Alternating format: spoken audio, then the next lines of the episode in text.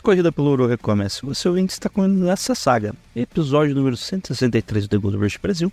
Eu falo seu host, Gelson Carvalho.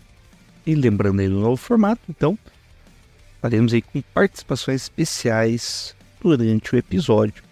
Lembre-se também de divulgar, ajude-nos a divulgar o, o episódio nas redes sociais, compartilhando e passando para os amiguinhos. Também lá no Twitter, no arroba The Rush Brasil, você pode perguntar The Good Rush BR, mas se você digitar The Good Rush Brasil, aparece lá no nosso perfil. Pode fazer perguntas durante a semana e também vamos acompanhar os jogos. É isso, vamos lá para o episódio. Começando com as notícias de Santa Clara. Primeiro, Kyle Shanahan confirmou que manteve os titulares em campo pelo comeback teve dos Lions em 2021, que o time sofreu ali no finalzinho do jogo e ele acabou deixando mais tempo ali o time mesmo com o jogo dominado contra os Steelers ali no último quarto. É isso, né? Uma decisão estranha, ruim e que não precisava ser feita, mas o medo move montanha. Uma outra notícia é que o Christian McCaffrey ganhou o Player of the Week. Foi o jogador com mais jardas terrestres, com 157 jardas terrestres e o touchdown. Outra notícia interessante também que o nosso left tackle Trent Williams soltou uma sacanagemzinha ali falando que a defesa estava jogando tão bem que ele estava esperando já um first down do ataque dos Steelers para ele poder dar uma descansada maior no jogo. Lembrando que o ataque dos Steelers começou muito mal, né? Só foi engrenar lá no último, no último período, ali no último período não, né? No 2 minutes warning para acabar o segundo quarto. E até lá o ataque dos Steelers raramente andava em campo. Tava até com jardas negativas ali no, antes de chegar esse momento que, que eles resolveram fazer um no-ruddle ali e conseguiram fazer a pontuação. E a última notícia, e Samuel Womack foi colocado no injury, é, injury reserve, no IR, e deve ficar fora oito semanas, com uma lesão no tornozelo. Bom, vamos agora para o nosso injury report. O Dre Greenlow, não, que não treinou no, na quarta-feira, se não me engano, um problema no ombro, treinou leve na quinta e hoje treinou completo. Hoje, sexta-feira, eu tô gravando aqui final da noite. Trent Williams só teve o descanso lá de veterano e treinou normalmente. O Amy McLeod, que saiu do jogo ali com uma lesão, treinou completamente. O George Kittle lidando com uma lesão também no, no ombro, se não me engano, treinou normalmente essa semana. Então, tirando o Womack, devemos. Não, temos, não estamos com nenhuma lesão nova. Vamos falar agora sobre o jogo.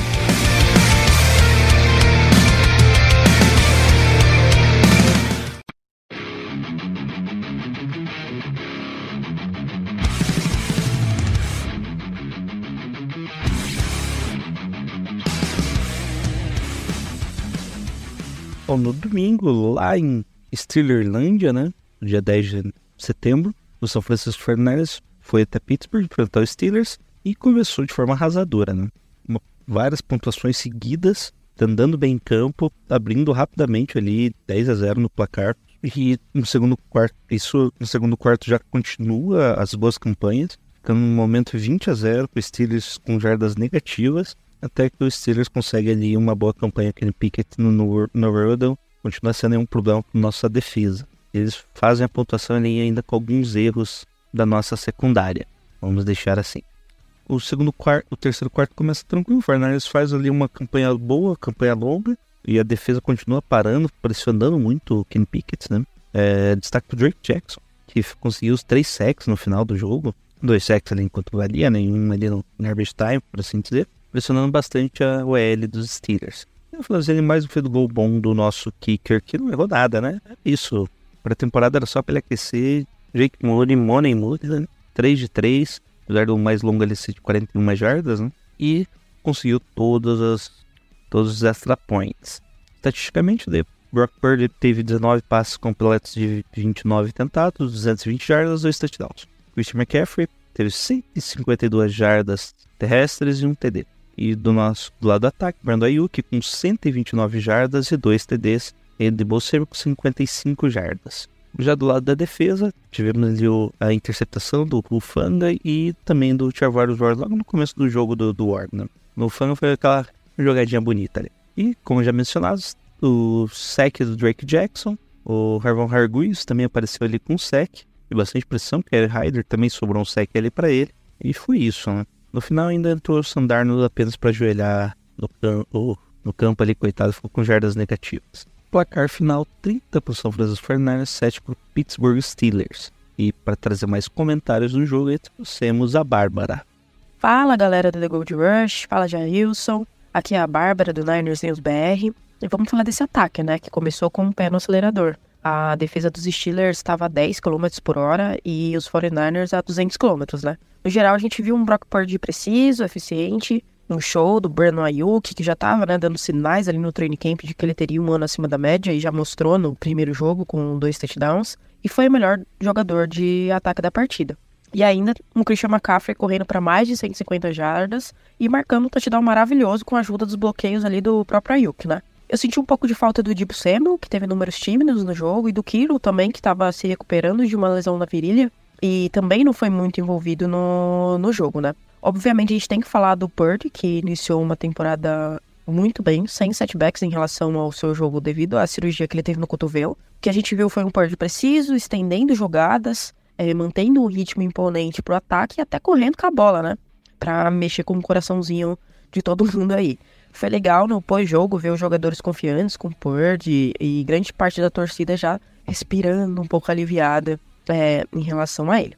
Um ponto negativo, eu acho, do ataque do time foi a OL ali pelo lado direito, com McKivitz e com Burford. É, Burford com algumas faltas, e eles sofreram bem ali na mão do TJ Watt, né? Que teve três saques na partida e conseguiu um fumble. Na verdade, ele conseguiu dois, né? Um, o Purdy consegue recuperar ali de maneira, é, digamos, pélvica. E o outro foi realmente um fumble ali. Então, claro que era o TJ Watt, é um dos melhores da liga mas com certeza isso acaba preocupando muito a, em relação ao a longo prazo, porque a gente já sabe que a gente tem um, um quarterback confiável no time e, e ele tá exposto dessa forma ali pelo lado direito preocupa muito é, em relação à saúde do Purge também e o desenvolvimento mesmo do time. É, até porque a gente vai enfrentar outros grandes DLs da temporada, a gente tem Mika Parsons pela frente, por exemplo, Fora os jogos de playoffs, que a gente acredita que o time vai estar tá lá, né? E vai enfrentar de novo grandes defesas. Então, é, com certeza, se tem alguma preocupação em relação ao ataque, é esse lado aí direito da OL. O, um destaque também o Aaron Banks, né? Que passou a, o jogo ali sem ceder nenhuma pressão. Foi o único jogador da, da OL que não cedeu pressões na partida. Mas o lado direito ainda realmente preocupa. No mais, é começar essa temporada marcando 30 pontos, com o pé direito é o que o time precisava, né? Para se consolidar ali como um dos grandes favoritos e tirar qualquer dúvida, tanto da mídia quanto dos torcedores, em relação ao Brock Purge. É isso então, valeu e Go Niners! E é isso, né? Lembrando que o John Lynch ainda mencionou que o jogador mais rápido ali da OL foi o Aaron Bates, né? Com 17 milhas por hora, não fiz a conversão. Se ele colocou milhas, vamos falar em milhas também, né? Bom, e foi isso o jogo. Vamos agora para o próximo jogo. Próximo jogo, Rams contra o 49ers às 17h05 com transmissão da ESPN. O jogo vai ser lá no Levi Stadium Sul. Tanto é que o Fernandes vai estar com o uniforme principal, né? E é isso que acontece quando você joga em casa. E eu chuto que boa parte da torcida também no SoFi Stadium, tá? O jogo vai ser no SoFi Stadium, será do 49ers devido à proximidade da região e também do, do histórico. Né? O 49ers é um time muito mais ligado a todo uh, São Francisco, inclusive ali região de Los Angeles, um bom tempo não teve torcida, né? Não teve time, né? Desculpa. A torcida dominante sempre foi o São Francisco Fernandes. E para comentar, comentar sobre o jogo, trouxemos aí o Alan do Endzone 51. Com as seguintes indagações, né? Como que ele veio o time do Rams? Quais as expectativas do, contra o jogo, né? Qual a principal arma que devemos parar e como podemos vencer esse time de Los Angeles? Fala, Jailson, pessoal do The Gold Rush Brasil. Obrigado mais uma vez pelo convite. Estou é, aqui de volta para a gente falar do confronto contra os Rams na semana 2, o primeiro jogo em casa dos 49ers na temporada. É, no ataque, é, a preocupação dos 49ers maior eu acho que é com a relação à, à linha ofensiva, né, principalmente do lado direito. É, o Colton McKivitz ainda é um, uma certa incógnita, né? A gente espera uma evolução na temporada, mas não começou muito bem. É, quanto o TJ Watt, que é o pass rush top da liga, né? Então tem lá o seu desconto. Mas do lado dele, o Burford foi péssimo, foi pior que ele, inclusive. Isso é uma grande preocupação, principalmente porque a gente vai ter o Aaron Donald pela frente. Então acho que a nossa preocupação principal aí é, é como que o Shannon vai esquematizar para ajudar esses dois é, e ali em geral, né, para a gente conseguir segurar e anular o Aaron Donald. Se conseguir anular o Aaron Donald, o resto do sub-20 do Rams ali, acho que não é uma preocupação, o talento dos 49ers deve prevalecer é, e pontuar o suficiente para ganhar o jogo.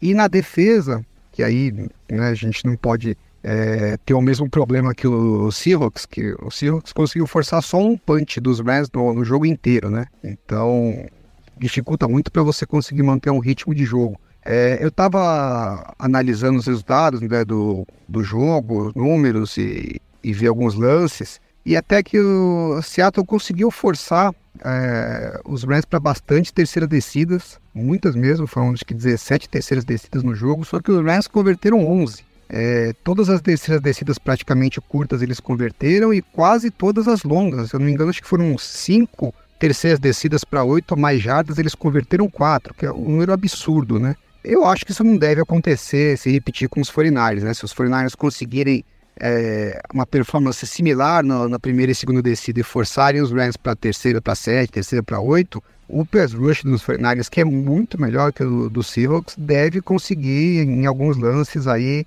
é, forçar o punch e recuperar a bola para o ataque. Então eu acho que é um matchup relativamente favorável para São Francisco. É, depende muito para a defesa conseguir gerar pressão nessas terceiras descidas com os quatro jogadores, né? Não precisar é, recorrer a blitz, porque se você tiver que recorrer a blitz, aí o Matt Stafford é bem perigoso. Contra o Seahawks eles usaram bastante blitz em terceira descida, usaram muita marcação homem a homem, e aí o, o Stafford fez a festa eu acho que ele vai encontrar uma realidade bem diferente com os 49ers, né? Um pass rush com quatro jogadores só e marcação a maior parte das vezes é, em zona. Isso deve dificultar para eles acharem mais espaços nas terceiras descidas, mas vai depender do pass rush conseguir ganhar mesmo da, da linha ofensiva dos Rams, que teve um, um, um, trabalho excepcional na, na semana 1. A gente vai descobrir agora se é graças à qualidade deles ou à ruindade do pass rush dos Seahawks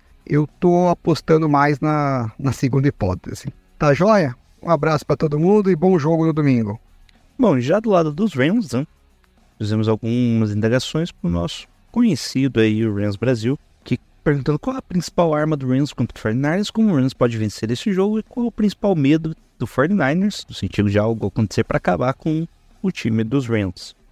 Fala pessoal, tudo bem? Aqui é o Rafael do Brasil Rams, é um prazer estar participando com vocês e falar um pouquinho desse confronto que a gente vai ter agora na próxima semana entre 49ers e Rams em Los Angeles, onde os Rams têm mostraram um bom futebol americano na primeira rodada, acho que para surpresa de quase todos. Era um time que está vindo com um elenco muito jovem, com muito rookie no roster. Então, é um time que está em desenvolvimento, né, para esse ano. acho que é um time que vem para competir. Antes dessa primeira rodada era quase unanimidade, todos falando que seria um time top 3, top 5 do, dra do draft desse ano. Eu ainda acho que tem esse potencial para ser um time muito jovem.